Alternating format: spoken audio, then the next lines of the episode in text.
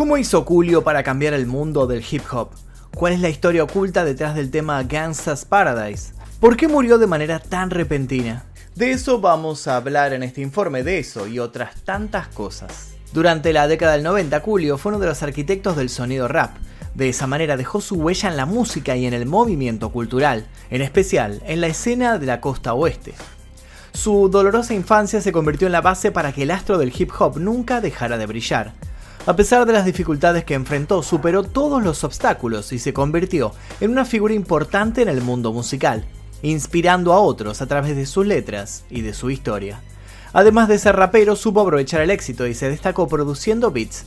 A esta fórmula maravillosa le sumó el talento para la creación de hits comercialmente exitosos. Ejemplo de esto es Gangsta's Paradise, su gran hito, pero no el único.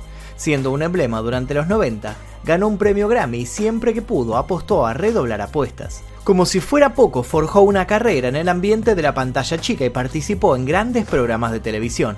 Fue un verdadero rey de la música urbana, pero como a muchos músicos, su final le llegó antes de tiempo. Él ya tenía un lugar guardado en el paraíso gangster y tuvo que partir el 28 de septiembre de 2022, el día que murió Julio. Antes de comenzar me gustaría que me cuenten si lo conocen a Julio y con qué tema lo conocieron y qué otro tema de él escucharon además, obviamente, de Gangsta's Paradise que escuchamos absolutamente todos los seres humanos en el planeta. Quiero saber qué otro tema conocen de él y si lo vieron, por ejemplo, actuar en Batman, en Gravity Falls, lo vieron actuar en otras series, en otras películas. Quiero que me cuenten aquí debajo si tienen alguna anécdota relacionada con Julio y voy a leer todos, todos sus comentarios. También los invito a dejar sugerencias para posibles futuros videos y los invito ahora mismo, ahora ya, a dejar su like en este video porque eso nos ayuda muchísimo a que estos videos sean recomendados por YouTube y nueva gente descubra el canal. Estamos muy cerca de llegar al millón, así que intentaremos llegar lo más rápido posible. Y ahora sí, sin más interrupciones, comencemos. A finales de septiembre de 2022, Julio, a sus 59 años, era un hombre completamente activo. Se la pasaba viajando y creando por partes iguales. El 28 de septiembre había volado a Los Ángeles para visitar a un amigo de toda la vida. A la tarde, luego de merendar, el rapero pidió permiso y se dirigió hacia el baño, pasando unos cuantos minutos, seguía sin regresar. Su amigo se extrañó y cuando pasó un tiempo prudencial decidió ir a ver si estaba todo bien. Golpeó la puerta. Luego llamó a Julio por su nombre. Al no recibir respuesta comenzó a desesperarse. Intentó abrir, pero algo la trababa desde el interior. Empujó como pudo y cuando la madera cedió unos centímetros, metió su celular para ver qué pasaba dentro. En su pantalla se encontró con el cuerpo desplomado de Julio en el suelo. Eso era lo que estaba trabando la puerta. Movido por la adrenalina del momento, utilizó toda su fuerza y finalmente logró adentrarse en el baño. Al notar que su amigo no respiraba, llamó al equipo de emergencia médica con rapidez. Al llegar, los paramédicos asistieron al rapero, realizándole reanimación cardiopulmonar durante más de 45 minutos, totalmente en vano. Pero no nos adelantemos, para entender bien cómo fue que Julio llegó así a su último día, es necesario que comencemos por el principio. Julio nació bajo el nombre de Artis Leon Ivy Jr. el 1 de agosto de 1963 en Monessen, Pensilvania. En aquella ciudad su madre trabajaba jornadas completas en una fábrica para poder mantener a su hijo, ya que con el trabajo de su esposo la economía familiar no daba abasto. Tiempo más tarde, cuando Ivy tenía 8 años, sus padres se divorciaron y se mudó con su madre a Compton, donde pasaría gran parte de su vida. Ivy no gozaba de buena salud, tenía muchos problemas a causa de su asma. Al no tener medicación, evitaba estar en el exterior y se encerraba cada vez que podía en la biblioteca local. Durante su adolescencia descubrió su pasión por la música rap y se apodó como Julio. Ya con su camino musical iniciado, abrazó no solo las calles de Compton, sino también las adicciones. Lamentablemente su vecindario se había vuelto un lugar común para las drogas y para la violencia. Era un lugar problemático y difícil. Según contó en una de sus tantas entrevistas, mientras vivía en ese sitio pasó por cosas muy intensas que lo condicionaron años más tarde. Según él, iba a terminar muerto, en la cárcel, o víctima de una sobredosis. Por lo pronto se había vuelto adicto al crack. Tal era su consumo que estaba perdiendo mucho peso corporal. Fue en ese momento cuando su hermano Spoon le dio un ultimátum, y no fue justamente una charla amigable. Le apuntó con un revólver calibre 38 a la cabeza y le dijo que si no le prometía que dejaría de consumir, lo iba a matar. Ante el pedido de su hermano y la necesidad de alejarse de las calles, se anotó en un programa para adictos en recuperación. En dicho programa realizaban el mismo entrenamiento con los que entrenaban a los bomberos voluntarios. De esa manera y por el cansancio del trabajo duro, pudo salir adelante. Sin embargo, más allá de que tenía la posibilidad de convertirse en bombero, ese no era su objetivo final. Según Julio, eso era justo lo que necesitaba. Rutina, orden, disciplina y un fuerte régimen físico para fortalecerse. Él solamente estaba buscando la forma de limpiarse, y al haberlo conseguido, cumplió su sueño. Cuando Julio tenía 24 años, grabó su primer sencillo, What You Gonna Do, y continuó con What Makes You Dance, Force Group, al año siguiente. Después de conocer a otros raperos en la escena de Los Ángeles y en una época donde las bandas eran algo importante, se terminó uniendo al grupo de hip hop WC y Mad Circle. Julio por fin había dejado de ser uno más del montón. Localmente se destacaba mucho y aprovechando el éxito firmó con Tommy Boy Records en 1994 y lanzó su álbum debut en solitario, It Take a Diff. El sencillo principal de ese disco fue Fantastic Voyage. Gracias a él pasó de ser el rapero del vecindario a ser conocido en todo el mundo. En la época donde MTV era un gran canal de música, el video de Fantastic Voyage se destacó entre las canciones de los otros raperos. Alcanzó el puesto número 3 en el Billboard Hot 100 y ese fue un gran paso para que el álbum llegara a ser de platino. Según él, It Take a Diff hizo que el barrio lo quisiera, pero Gangsta's Paradise hizo que los blancos lo aceptaran. Pero la verdad fue otra. La verdad fue que con ese tema lo comenzó a querer el mundo entero. Gangsta's Paradise no fue un tema como cualquier otro, fue una leyenda en sí mismo. Tengo 23 años, pero viviré para ver los 24, cantaba Julio en 1995 bajo las bases del Gangsta Rap. Al final Julio vio los 24 y muchos años más. Aquella canción terminó siendo el tema principal de la película Dangerous Minds, la película en la que Michelle Pfeiffer interpretó a una profesora que ayudaba a un grupo de jóvenes conflictivos. Además de esa particularidad, Gangsta's Paradise vendió unas 8 millones de copias en todo el mundo y fue número uno en Estados Unidos, Reino Unido, Irlanda, Francia, Alemania, Italia, Suecia, Austria, Dinamarca, Países Bajos, Noruega, Suiza, Australia y Nueva Zelanda.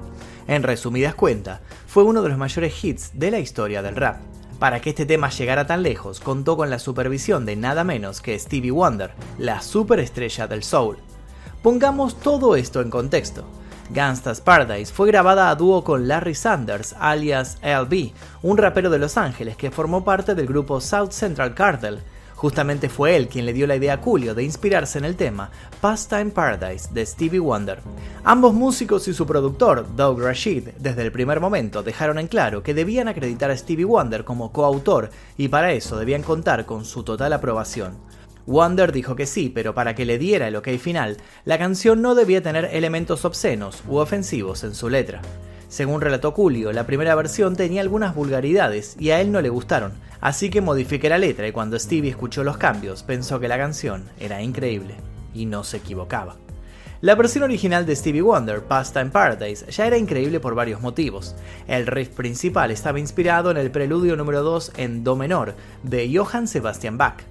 Además, hicieron algo inaudito para la época de su grabación. En 1975 habían emulado una sección de cuerdas con un sintetizador Yamaha GX1, algo novedoso, caro y que casi nadie tenía la posibilidad de hacer. Tal fue su éxito que Stevie Wonder ocultó durante un buen tiempo que lo había utilizado. Más allá de la base sólida que le ofreció Stevie Wonder a Julio, la clave también estuvo en la letra.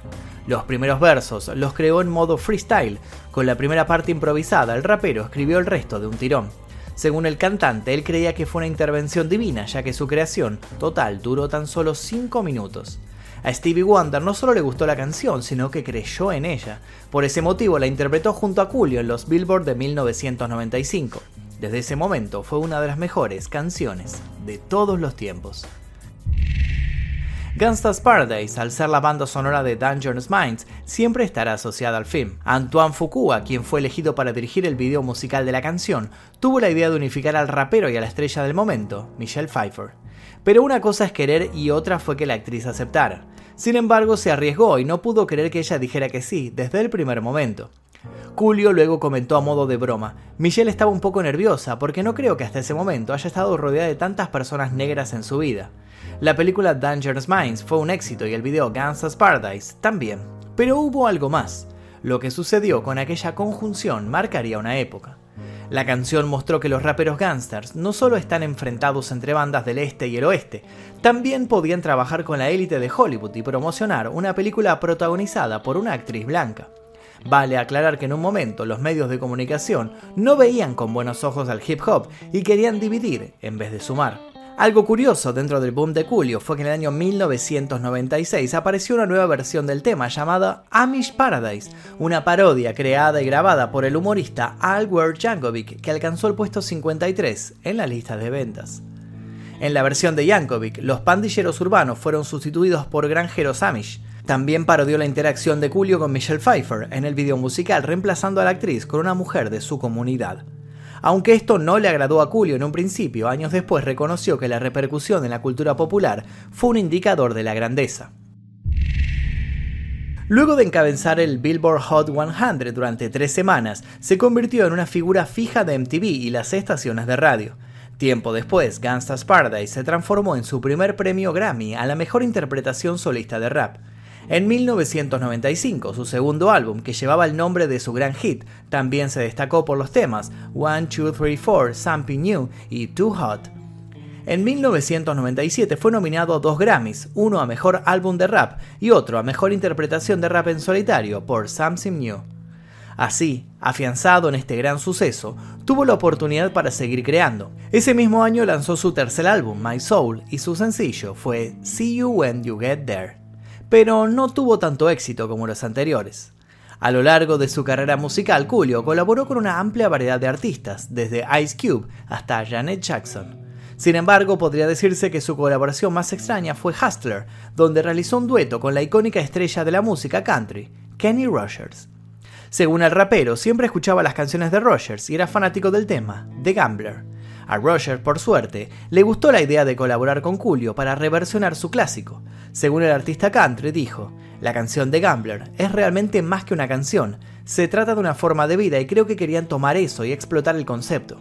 Dándose todos los gustos con el paso de los años, siguió sacando discos de estudio y colaborando con otros artistas. Si bien intentó continuar con el legado que se había ganado durante sus años dorados, nunca pudo mantenerlo y en el resto de su carrera no volvió a tocar ese temprano triunfo, por lo menos en su etapa como músico. Y es que además de su carrera musical, Julio forjó una carrera como actor. Si bien a simple vista parecería que solo apareció en algunas tomas, la realidad fue que Julio formó parte de una docena de películas y series. Entre sus papeles más destacables como actor se encuentra un personaje conocido como el banquero en Batman y Robin.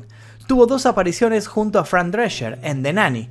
Fue Lazarus Demon en Embrujadas, participó en Daredevil y en varias comedias de la época. Además, Julio tuvo otras participaciones en series, como es el caso de Sabrina, la bruja adolescente, y dio su voz en series animadas como Gravity Falls y Futurama. Julio no era un actor de pura cepa, pero se ganó el respeto de sus compañeros actores. Esa no fue, sin embargo, la única actividad secundaria del rapero gangster. El mundo del espectáculo le quedó siempre chico y probó varios caminos para alimentar su fama, entre ellos el de los reality shows. Apareció en programas de televisión como Fear Factor, Celebrity Bootcamp, Pyramid, Hollywood Squares, Rachel vs. Guy, Celebrity Cook-Off, Celebrity Wife Swap, y eso les parece mucho, también apareció dos veces en Gran Hermano del Reino Unido y una en el Celebrity Big Brother. Como su presencia fue querida por el público, le pidieron que volviera el año siguiente para Ultimate Big Brother. Julio fue protagonista de su propio programa en 2008, uno llamado Julio's Rules, según explicó el sitio web de la serie, el programa seguía la vida de Julio como padre soltero en búsqueda del amor, mientras intentaba equilibrar su vida familiar, su frenética carrera en el mundo del espectáculo y sus aventuras empresariales. Lamentablemente para él el show duró solo una temporada, pero todavía quedaban varias apuestas más en su vida. Además de rapear, cantar y producir, Julio era un muy buen cocinero, y algo tenía que hacer con eso. Después de su temporada única en la TV, necesitó seguir en ese medio porque se sentía cómodo en él. Así que creó un nuevo programa, esta vez culinario, al que llamó Cocinando con Julio. A la par, escribió un libro de cocina con el mismo nombre. En él cuenta que su amor por la cocina fue gracias a su madre. Le dio vida de este modo al Ghetto Gourmet, su estilo de cocina que fusionó el gueto con los restaurantes 5 estrellas. ¿Recuerdan que al comienzo les dije que de chico él había tenido asma? Bueno, eso lo acompañó hasta sus últimos días. Julio tenía esta enfermedad crónica y hubo momentos donde se sintió verdaderamente mal. En una entrevista en 2002 habló sobre algunos graves episodios donde llegó a sentir que podría haber muerto. Tuve que darme cuenta de que tenía una enfermedad crónica que necesitaba ser tratada durante el tiempo que fue necesario. Sin embargo, a pesar de que tendía a respetar los tratamientos, en 2016 vivió una experiencia que lo marcaría profundamente. En medio de una presentación improvisada en Healy Country Barbecue Market en Brooklyn, de un momento para el otro, no pudo respirar más. Si bien intentaba tomar aire, no podía lograrlo. Por suerte, había una persona que estaba prestando atención a lo que sucedía y se acercó para ayudarlo. Este fanático también era asmático, le dio su inhalador y así Julio pudo respirar con normalidad. Ese mismo año, además de sus problemas de salud, tuvo varios problemas con la ley. En 2016, Julio fue arrestado en un aeropuerto por portar un arma de fuego en su bolso de mano fue acusado de un cargo de delito grave por posesión de un arma de fuego. A este delito se le sumaban otras condenas anteriores. En el año 2001 le habían dado cargos por posesión ilegal de armas de fuego y en el año 2009 por posesión de una gran cantidad de cocaína. La suma de todas sus condenas lo iban a llevar a una posible sentencia de tres años en prisión. Sin embargo, logró evitar quedar tras las rejas. ¿Cómo? Pagando una abultada fianza. De esa manera se las arregló para esquivar la pena de prisión al declararse culpable de un cargo menor. En su acuerdo de culpabilidad, Julio fue sentenciado a tres años de libertad condicional y se le ordenó realizar 45 días de servicio comunitario. El juez le dio una advertencia muy clara, si lo atrapaban con una sola bala, iría directamente a la cárcel. Julio repetía que todo había sido malentendido y agregó, no apruebo el uso de armas de fuego, legales o ilegales, gracias a la corte y a los abogados que manejaron esto por mí. Más allá de la posible confusión, el hecho de ser uno de los reyes del gangster rap lo posicionaba en la lista de sospechosos recurrentes, incluso cuando había sobradas evidencias de que no había hecho nada grave. Años más tarde, el querido rapero estaba visitando a un amigo en Los Ángeles, California. En un momento de la tarde del 28 de septiembre de 2022 fue al baño para nunca más salir. Cuando su amigo fue a verlo, encontró a Julio inconsciente en el suelo. Los servicios de emergencia llegaron en el acto. Y es así como nuestra historia vuelve al principio. Recibió RCP por casi una hora antes de ser declarado muerto en el lugar de los hechos. Contrario a lo que decían los medios sensacionalistas, la policía no encontró drogas en el baño. Jarell Pozzi, el manager del artista, fue quien confirmó la noticia del deceso del rapero y contó que había viajado a Los Ángeles desde Las Vegas, donde residía, para poder renovar su pasaporte y así viajar a Alemania, donde tenía agendados varios shows. La causa de la muerte de Julio en un principio no estaba clara y se le atribuyó a su asma crónica, pero su representante aclaró que según la investigación forense el rapero habría sufrido un ataque al corazón. El funeral fue un tanto atípico. La ceremonia se llevó a cabo el 15 de octubre de 2022 y tuvo lugar en Mountain View Mortuary and Cemetery.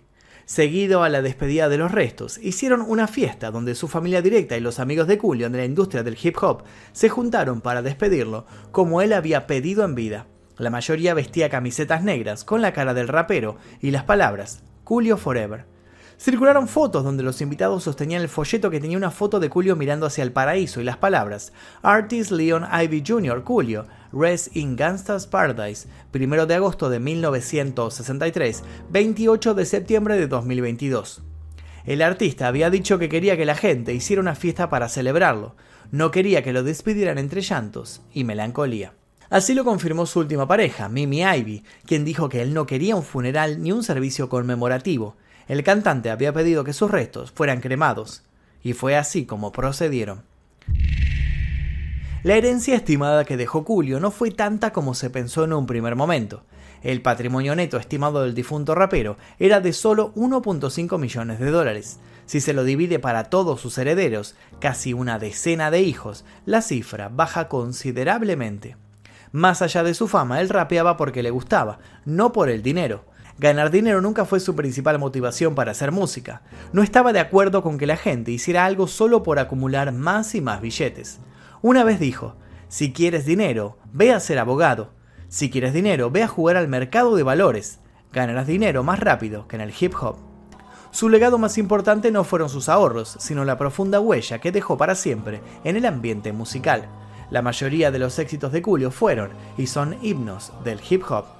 Además, unificó a los raperos y fusionó no solo los géneros, sino también a las culturas que en una época parecían irreconciliables. Y hasta aquí la historia de Julio, espero que les haya interesado la biografía de este artista, me lo pidieron muchísimo, así que aquí estamos brindándoles lo que ustedes siempre nos están pidiendo en el canal, así que los invito a dejar su like si todavía no lo hicieron, activar notificaciones y a suscribirse. También los invito a dejar un comentario con sugerencias para posibles futuros videos en este canal. Yo les voy a dejar acá un par de videos para que sigan haciendo maratón y sin nada más que decir me despido, mi nombre es Magnum Mephisto y nos veremos seguramente la próxima. Adiós. Exploración X, mi primer libro, ya se encuentra disponible en todas las librerías. Te dejo el link aquí debajo para que lo consigas en formato físico y en ebook.